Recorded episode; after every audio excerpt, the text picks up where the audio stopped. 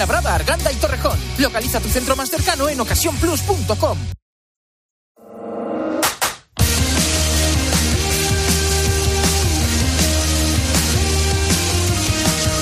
José Luis Corrochano. Deportes en Mediodía, Cope. Estar informado.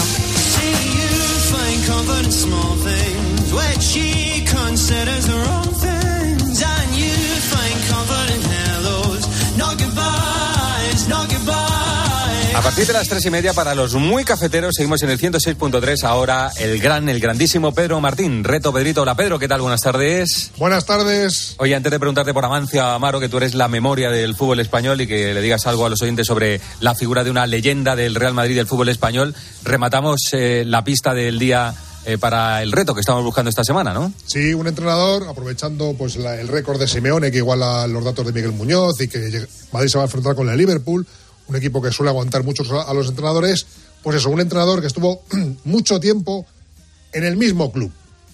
Y, la pista de ayer es que no solamente estuvo mucho tiempo, sino que estuvo en varias etapas en ese club. Y la pista de hoy es que las etapas fueron cuatro en concreto y la más exitosa fue la última, que no es lo habitual. Lo habitual es tener éxito en las primeras, pero en este caso la más exitosa fue la cuarta etapa en ese club. O sea, que no lo hizo bien, pero le llamaban, le llamaban, le llamaban. Bueno, lo hizo, lo hizo bien. Sí, pero no muy, muy, muy bien. Y la mejor fue la última. Pero se dieron las circunstancias para que la más exitosa fuera la última. Sí, hombre, me imagino que no, no haría desastroso, porque si no, no, te, no, no, te llaman. no te Efectivamente, desastroso. Más o menos fue cumpliendo objetivos, pero eh, por las cosas de la vida, pues al final fue cuando llegó el triunfo de verdad. Muy bien, dime algo de, dile algo a los oyentes de Amancio Amaro Varela, que era un extraordinario futbolista. Pues sí, seguramente el mejor jugador de español de los años 60 junto a Luis Suárez. Los dos coruñeses, uno acabó en el Barça y luego se fue al Inter, al fútbol italiano, para triunfar. Y Amancio, pues en el año 62, después de lograr el ascenso a Primera División con el Deportivo, pues lo fichó el Madrid, un Madrid, que ya estaba envejeciendo, pues con las figuras de Puscar, de, de, de Estefano. Y Amancio, pues era de esa Sevilla nueva que luego se juntó con Pirri, con Grosso, con Velázquez y que consiguieron que el Madrid volviera a ganar la Copa Europa en el año, 60, en el año 66, precisamente con un gol suyo, un golazo, uno de los mejores goles que se ha visto jamás en una final de la Copa Europa frente al Partizan, y que antes, en el año 64, había sido campeón de Europa con la selección en el Bernabéu frente a la Unión Soviética. En el año 64 fue eh, balón de bronce, balón de plata fue Luis Suárez y el balón de oro fue Denis Lowe y fíjate tú, desde el año 64 hasta el año 86, ningún madridista volvió a aparecer en la lista de los tres primeros del Balón de Oro, hasta que, se, hasta, hasta que Emilio Butragueño también consiguió el Balón de Bronce en el año 86, después del Mundial de México. Así es que fíjate tú lo que fue Amancio durante esos años en los que el Madrid le costaba mucho competir en Europa, no solamente al Madrid, sino a todos los equipos españoles, porque después del dominio de los equipos españoles en los años 60, en los años 70, en los años 80 costaba mucho. Extremo derecho, regateador, impresionante, o sea, era un jugador de estos que, Digamos que podría jugar hoy. ¿eh? Sí, su puesto habitual era extremo derecho, pero es cierto que cuando se fueron cambiando los sistemas al 4-4-2 y tal, pues fue muchas veces también eh, delantero centro o, punta más, el más, más adelantado del equipo y que luego, después de, dejar de ser jugador en el año 76, tuvo la suerte de primero eh, entrenar a unos jugadores magníficos y desde luego darles cancha para convertirlos en una quinta, en una generación, la quinta del buitre, eh, precursora de todo lo que ha sido el fútbol español posteriormente. Padre de la quinta del buitre y ganó la liga como entrenador en segunda, que no lo había hecho, o creo que no ha hecho ningún filial. Eh, Pedro, gracias por el recuerdo, la memoria del fútbol español, que es Pedro Martín. Un abrazo, ¿eh? para todos y sobre todo para su familia. Para la familia de Amancio. Bueno, enseguida estamos ahí en el Bernabio para despedir a Amancio. Ahora la encuesta del día en arroba deportescope. ¿Qué pregunta, Daniel Asenjo? La encuesta pregunta por el partido de Champions que hay esta noche en Anfield y qué va a pasar, si va a ganar el Liverpool, si va a haber un empate o si va a ganar el Real Madrid. Estamos camino de 1.200 votos y de momento el 46% apuesta a que esta noche gana el Real Madrid. Gran partido, Liverpool-Real Madrid. Lo vamos a contar en el tiempo de juego. Bueno, a la vuelta de este consejo en el 106.3, Liverpool y Santiago Bernabéu. Oye, Ana, ¿te podrías ocupar del alquiler de mi casa? Pero, José, ¿tú te crees que yo soy la agencia negociadora del alquiler esa que se anuncia tanto, que alquila todo tan rápido y además te paga la renta de los inquilinos que selecciona? Practica Tranquiler. Además, todas las operaciones de alquiler son supervisadas por un agente colegiado de la propiedad inmobiliaria, te ofrecen sin coste el certificado energético y te financian gratuitamente cualquier obra que quieras realizar en la vivienda. 920 2011.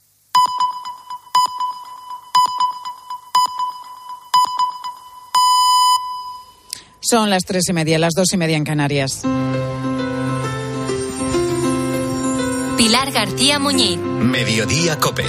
Estar informado. Normalmente a esta hora en mediodía contamos todo tipo de historias. Muchas de ellas se centran en personas que han conseguido abrir puertas que tenían cerradas.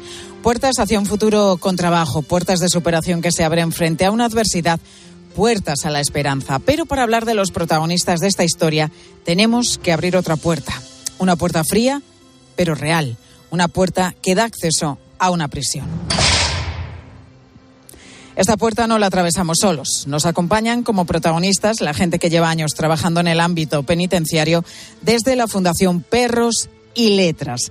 No es la primera vez que hablamos del papel de los perros como pues complemento a las terapias que ayudan a personas con diferentes problemas. Hace poco les escuchamos participar en la lectura de niños con dificultades de comprensión.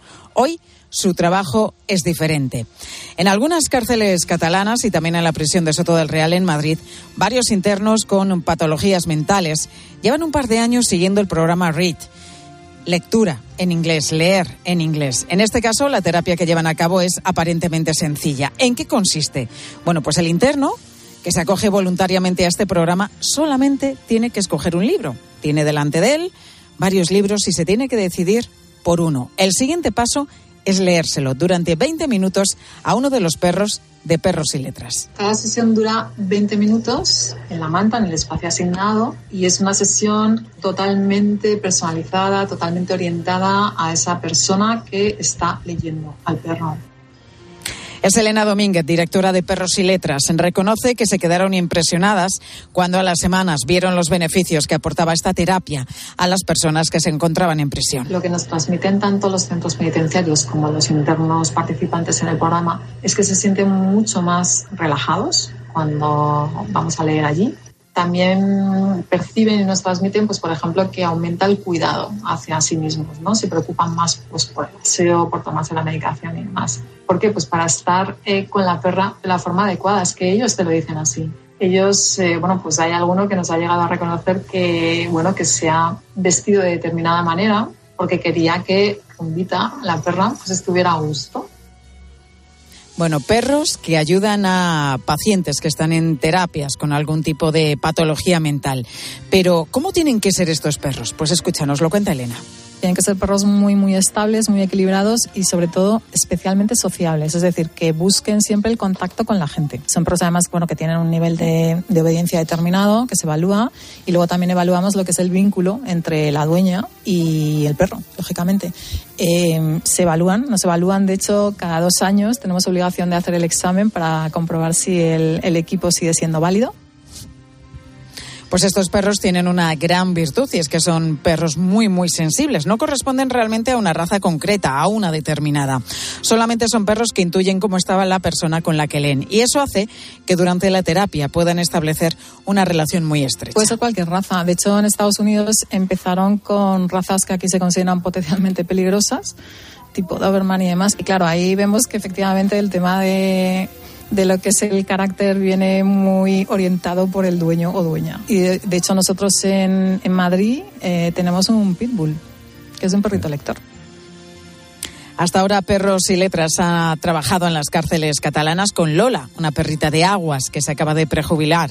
Y en la cárcel de Soto del Real les acompañan Tila y Rumba. Siempre trabajan las dueñas con sus propios perros que han sido evaluadas previamente como equipo. En esa evaluación lo que más se, se tiene en cuenta es la sensibilidad que pueda tener ese perro frente a las emociones y el vínculo que se pueda crear lógicamente con la persona lectora, ¿no?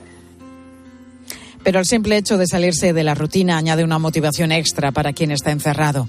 Perro y recluso establecen un vínculo, como te decía antes, muy fuerte, muy estrecho, tanto que se podría decir que con esta terapia se ha conseguido ya salvar alguna vida. Bueno, en uno de los internos que tenía ideación suicida, clarísima, bueno, pues que llegó a reconocer que había conseguido controlar esa ideación en un momento determinado al ver eh, la foto de la perra con la que había leído, porque se la dejamos para que la tuviera colgada en su celda, y al mirar a esa perra, bueno, pues se dio cuenta de que podía fallarla y que la próxima vez que fuera esa perrita, él no iba a estar allí.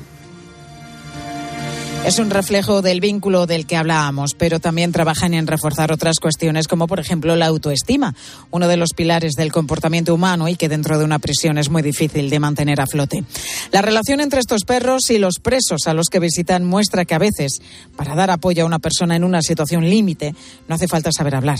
Basta con acompañar y sentirse acompañado, aunque solo sea para compartir durante 20 minutos un ratito de lectura. Pilar García Muñiz. Mediodía Cope. Estar informado.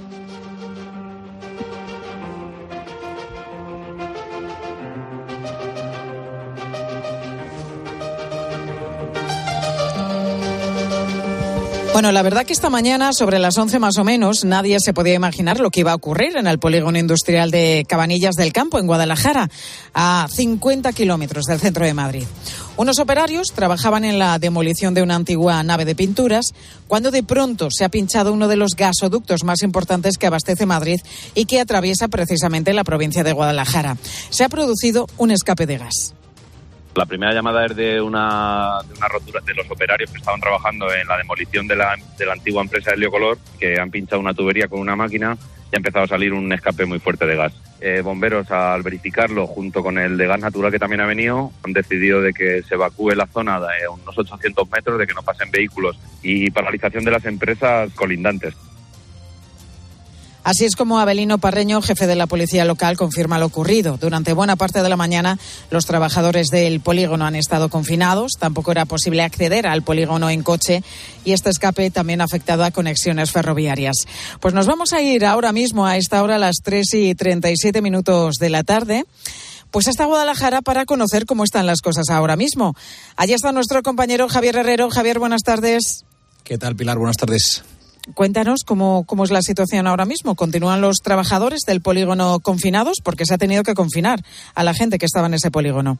Sí, en un primer momento les han confinado por precaución y la última hora, de hecho, pasa por ahí porque ya no lo están. Se ha levantado ese confinamiento porque poco antes de las 3 de la tarde, eh, bueno, pues han medido los niveles de gas en el aire y han determinado que ya era seguro salir y dejarles salir. También se ha reactivado el tráfico de vehículos que se había restringido en 800 metros a la redonda. Lo que sí continúa Pilar es el corte de tráfico ferroviario. Desde Adif nos confirman que se ha cortado la circulación de cercanías en las vías C2 y C8 y que por el momento eso sí que continúa paralizado. Bueno, Javier, cuéntanos cómo ha sido la mañana. Me imagino que de sobresalto, claro. Sí, ha sido, ha sido una mañana intensa. Siempre que salta una, una noticia de esas, una alerta de, de, última hora, no sabíamos lo que, lo que era. Hemos, nos hemos puesto a llamar. Eh, nos han confirmado que sí, que ha sido un pinchazo en el gasoducto que va desde Madrid hasta Guadalajara, una tubería importante, nos decían pero bueno, la, la, información llegaba a cuenta gotas. Eh, efectivamente, se habían confinado esos eh, trabajadores del polígono, se había cortado el tráfico y nuestra preocupación era que también se restringiera el tráfico a la A2, pero según nos han informado, en ningún momento ha tenido que ser necesario. Sí que se ha eh, evaluado esa opción, pero no, no ha tenido que ser necesario al final. Y lo curioso de todo esto también, Javier, es que se ha informado a la población de Cabanillas del Campo, a unas 10.000 personas más o menos, por medio del nuevo sistema de alertas del 112 de mensajes SMS, un sistema que se ponía precisamente en marcha mañana. Si es verdad que hace meses se hizo ya las pruebas, pero mañana comenzaba a funcionar. Pero, sin embargo, ante esta situación se ha tenido que activar en el día de hoy allí. Claro, y nos saltaba la duda de si realmente era a toda la población de Cabanillas o cómo iba a funcionar este operativo. Al final, desde el 112 nos han dicho que en realidad no se puede medir a cuánta gente le ha llegado. Ellos lo que hacen es que fijan el epicentro de la alerta y a partir de ahí establecen un radio al que quieren que llegue pues el, ese aviso, ¿no? Independientemente de si eres vecino o no de Cabanillas, si estás en ese radio te saltaría esa alerta, pero cuando hemos preguntado pues a cuánta gente le ha podido llegar al teléfono esa alerta, nos dicen que no se puede medir porque eh, hay varios factores que influyen. Por un lado, la tecnología del teléfono móvil que tengas. Si es un móvil antiguo, no, llegaría, no te llegaría esa alerta. Y luego también que, por lo visto, hay que tener activada la opción de, de que te llegue esa alerta. Yo, a día de hoy, eh, Pilar no sabría decirte si me llegaría o no, porque no, no he hecho nada por activar nada en mi pues teléfono yo móvil. Yo tampoco he hecho nada. Es decir, si tenemos que estar activado, no sé si no Claro, sé, no hacen sé. una campaña para que nos enteremos bien todos los españoles o me parece que el sistema no va a tener un gran Es- éxito, porque es, efectivamente estoy hasta ahora hasta ahora no, que no, no, vamos, por lo que yo había leído y por lo que hemos contado muchas veces que hemos hablado también en, en, en este programa y en otros de COPE, no habíamos dicho que se tuviera que hacer nada. Pues eso es lo que me dicen desde, desde el 112. Yo estoy pegando telefonazos a vecinos de Cabanillas a ver si, si le ha saltado y en cuanto me digan algo, pues os podré decir cómo, cómo ha funcionado exactamente. Pero lo que me dicen es que eh, habría esos dos factores, la tecnología del teléfono móvil y si se tiene o no esa opción, que no, no sé muy bien en qué, en qué consiste. Bueno, pues ya tenemos deberes, Javier. Nos tenemos que enterar bien porque es algo que, que nos puede venir bien a todos, desde luego, nos puede afectar a todos. Así que vamos a enterarnos bien de si tenemos que activar algo en nuestro teléfono móvil para que nos lleguen siempre esos avisos de, de emergencia. Compañero, gracias. De todas formas, esto de los avisos se lo voy a preguntar a continuación a Sergio de Luz, que precisamente tiene un taller en ese polígono que ha sido confinado y que estaba allí en el momento en el que ha sucedido este escape. Sergio, muy buenas tardes. Hola, buenas tardes. Bueno, antes que nada, Sergio, antes de preguntarte lo del mensaje, ¿cómo os habéis enterado de lo que, de lo que ocurría? Pues la verdad que nos hemos enterado por el movimiento de sirenas que había. Y luego cuando he salido a la calle a dejar un coche de un cliente, pues he visto un montón de, de, de coches de Guardia Civil, pues justamente en mi calle ha sido el límite que había de, de zona de seguridad.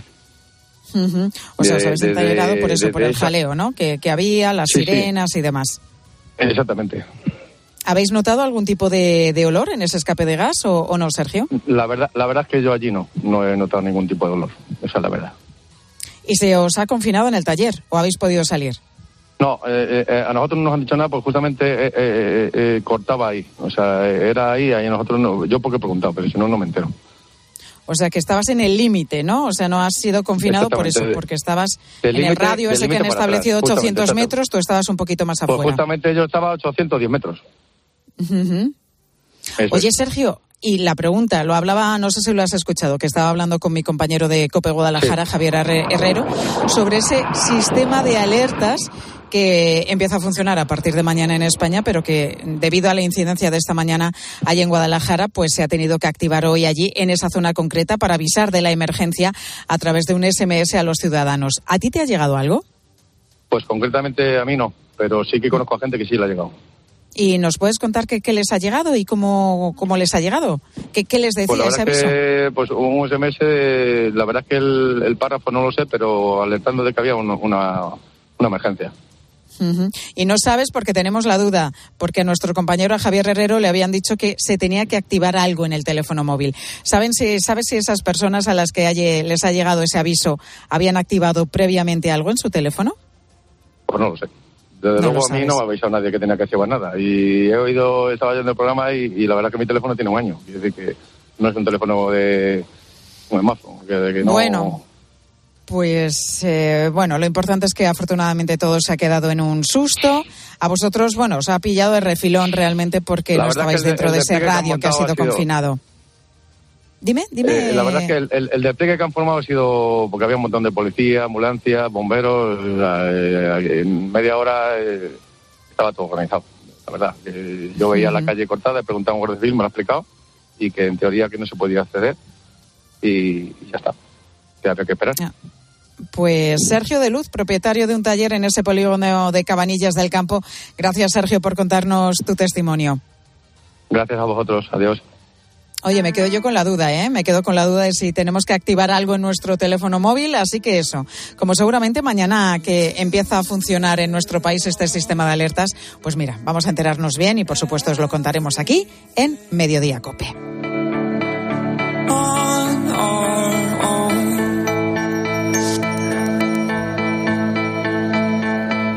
Te cuento también que los pediatras y los responsables escolares están observando desde hace algunos meses un incremento notable de los casos de escarlatina, una enfermedad que hasta que nos toca pues pensamos que, es una cosa antigua, ¿no? Suena así, uff, esto es de hace décadas, que está erradicada.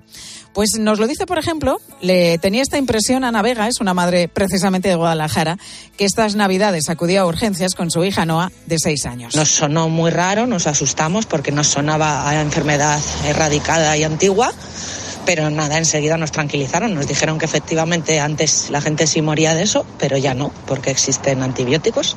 Total que, que el tratamiento fue, pues eso, unos días de, de antibióticos y nada más, sin ningún problema. Pues eso es, la enfermedad se queda en nada porque tenemos los antibióticos y gracias a eso, a los antibióticos, como acabamos de escuchar, pues la hija de Ana ha superado en unos días la escarlatina. Pero ¿en qué consiste realmente esta enfermedad? Pues se lo hemos preguntado a Leticia Martínez, que es pediatra en el Hospital de Torre Cárdenas de Almería y es experta además en enfermedades infecciosas. Escarlatina y todas las infecciones por el estreptococo hemos visto un aumento desde noviembre más o menos, ¿no? Cuando empezó el otoño. La escarlatina no es más que una infección de garganta de toda la vida por el estreptococo que en este caso produce una toxina eritrogénica, eritro rojo, y que da ese exantema rojo, pero no es mucho más. Es decir, que tanto las infecciones de garganta como la escarlatina tienen el mismo origen, esa bacteria llamada estreptococo. Lo que varía es cómo se desarrolla la enfermedad y eso depende de la cepa que esté circulando cada temporada. Infecciones de garganta hemos tenido y tendrán los niños toda la vida, pero va a depender eh, que si el estreptococo que está circulando es productor de la toxina que da la escarlatina o no. Vale, pero siempre ha habido. Va a depender de a cuál le toque pasar cada año. Y si se cura entonces con antibióticos, ¿a qué se debe entonces la preocupación de las autoridades sanitarias? Pues primero por una alerta internacional que vino del Reino Unido. Allí murieron varios niños debido a la bacteria del estreptococo, pero no fue por escarlatina, como nos recuerda la doctora Martínez. A raíz de una alerta que está todo, que estuvisteis todos los medios pendientes, que fue para diciembre más o menos, hemos visto paralelamente otras infecciones por este estreptococo más severas, las invasivas, ¿no? Y entonces, claro, como para monitorizar qué pasa con el estreptococo, se están siguiendo porque hay más casos de escarlatina, porque está circulando más esta bacteria. Además, hay un seguimiento especial de la escarlatina porque es muy contagiosa. Se transmite por vía aérea a través de esas famosas gotitas que expulsamos cuando hablamos, cuando tosemos o cuando estornudamos, por ejemplo, también. Además, a través de objetos que han estado en contacto con la boca de un menor contagiado, como vasos o cubiertos, también se puede, se puede contagiar. Por eso los colegios son un foco de contagio, como nos explica Eva del Campo, que es enfermera escolar en Cataluña. Sí que ha habido un aumento muy importante desde hace aproximadamente lo que es la época del invierno, de noviembre hacia aquí sobre todo. Se ha detectado muchos casos entre alumnos, bueno, hermanos de los alumnos y familias. De todas formas, no no ha sido, no ha habido consecuencias negativas en ningún caso.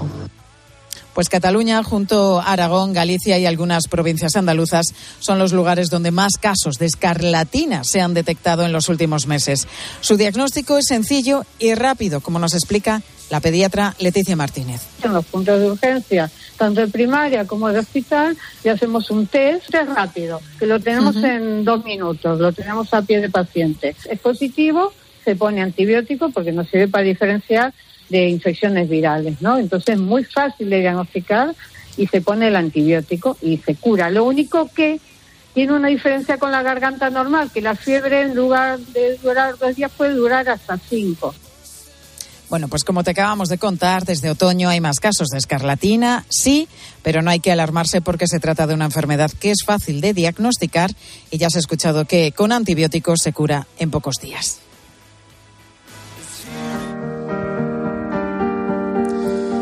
Hubo un tiempo en el que Amelia no estaba a gusto con su cuerpo. Tenía 13 años cuando comenzó a odiarlo. Los niños del colegio se reían de ella y le insultaban por no ser una niña al uso. Sufrió acoso escolar y hasta un episodio de abusos sexuales.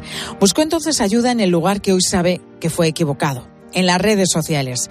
Allí fue cuando se encontró a personas que sin conocerla de nada le dijeron, tu problema es que realmente eres un chico. Yo acudí a redes sociales. El relato general, además que había, la comunidad que yo me encontré, muchísima gente me decía que el problema que yo tenía era que había nacido en un cuerpo equivocado o que yo tenía un alma de chico, cosas así. Amelia le ha contado esta mañana a Carlos Herrera cómo entonces comenzó un proceso social en el que se identificaba como un chico en todas partes. Pasó a llamarse Ame y se comportaba como tal. Tenía claro que cuando llegase la mayoría de edad se sometería a una operación para ser un hombre. En el momento en el que llega justo los 18 es cuando yo veo que ese sufrimiento no ha desistido en ningún momento, sino que yo estoy obsesa en este tema y para nada mejora. Es decir, estoy muchísimo peor las conductas que yo tenía, incluso de autolesionarme, son mucho peores por este tema. Y es ahí cuando digo, hay algo que aquí no funciona. Hoy se arrepiente de haber pensado que con una operación o un proceso de hormonación terminarían todos sus problemas. Fue al acudir a una psicóloga cuando poco a poco trabajó la verdadera clave de lo que ocurría, aceptarse a sí misma. A partir de ese momento en el que decide no operarse y seguir siendo una mujer, es donde vuelve a sufrir acoso, esta vez por parte de aquellos que en su día le animaron a convertirse en un hombre. Amelia tiene hoy 20 años, sueña con ser historiadora, tiene pareja y se plantea en un futuro formar una familia. Ella ha estado hoy en Herrera en Cope poniendo rostro a esas advertencias que lanzan muchos expertos sobre la recién aprobada ley trans, entre ellas que un menor de edad no tiene madurez suficiente como para tomar una decisión de consecuencias irreversibles. Eh, creo que no tienes el tiempo de pensarlo porque eh, se empiezan a agilizar todos estos procesos muy rápidos. Entonces, cuando ya te das cuenta a lo mejor del daño que puedes haberte hecho en tu cuerpo o incluso mentalmente, ya no hay vuelta atrás. Pues afortunadamente ya no pasó por una operación ni por un proceso de hormonación porque tenía que esperar a la mayoría de edad eso le dio tiempo para conocerse a sí misma y para madurar. Y eso es precisamente lo que critica de la nueva ley trans que permite a los menores iniciar un proceso de consecuencias irreversibles. Lo hace desde esas redes sociales donde espera ser un altavoz a través de su propia historia para aquellos chicos o chicas que puedan encontrarse en su misma situación.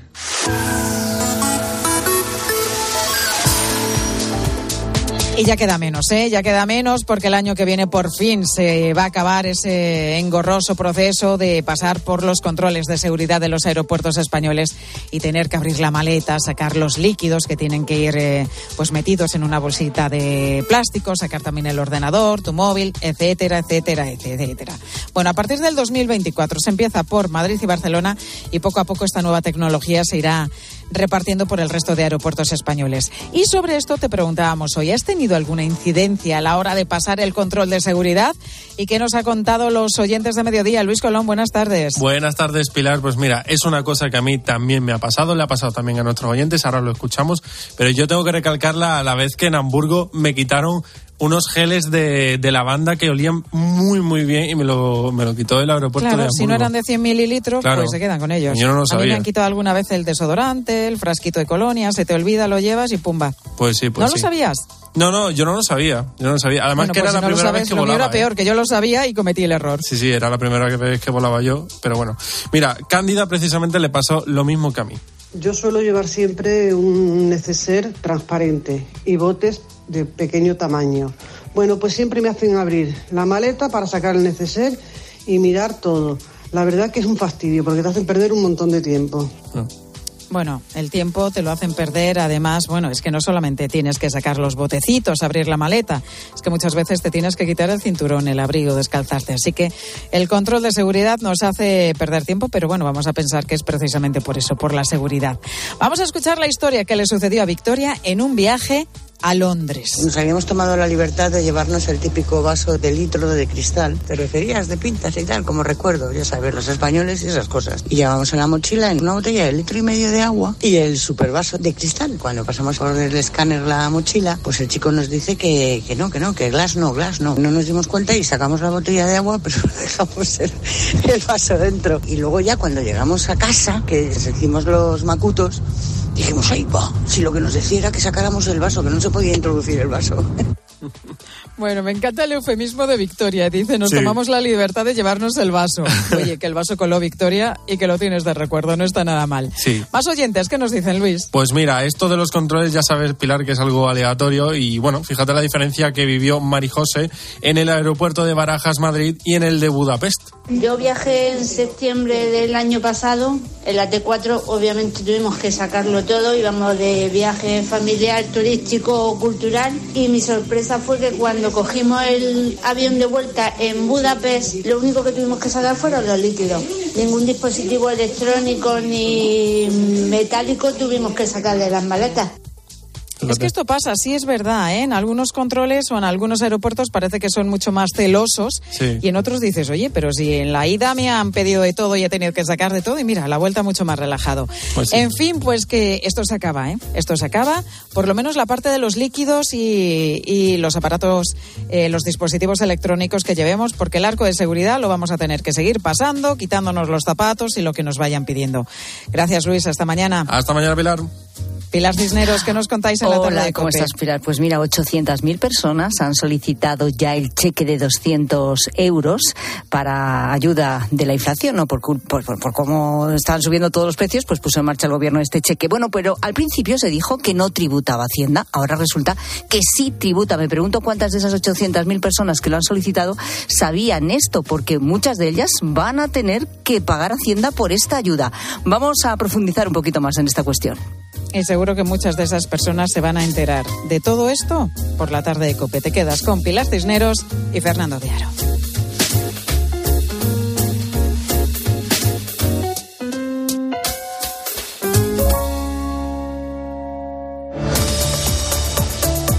Pilar García Muñiz. Mediodía Cope. Estar informado. Si afecta tu bolsillo, le interesa a Carlos Herrera. La inflación dejó de moderarse en enero. Pues así es, los precios de la energía siguen intervenidos, lo que nos lleva a un impuesto en diferido del que nadie habla. Alguien tendrá que pagar la diferencia entre lo Carlos Herrera, Marc Vidal y tu economía. De lunes a viernes desde las 8 de la mañana. En Herrera en Cope.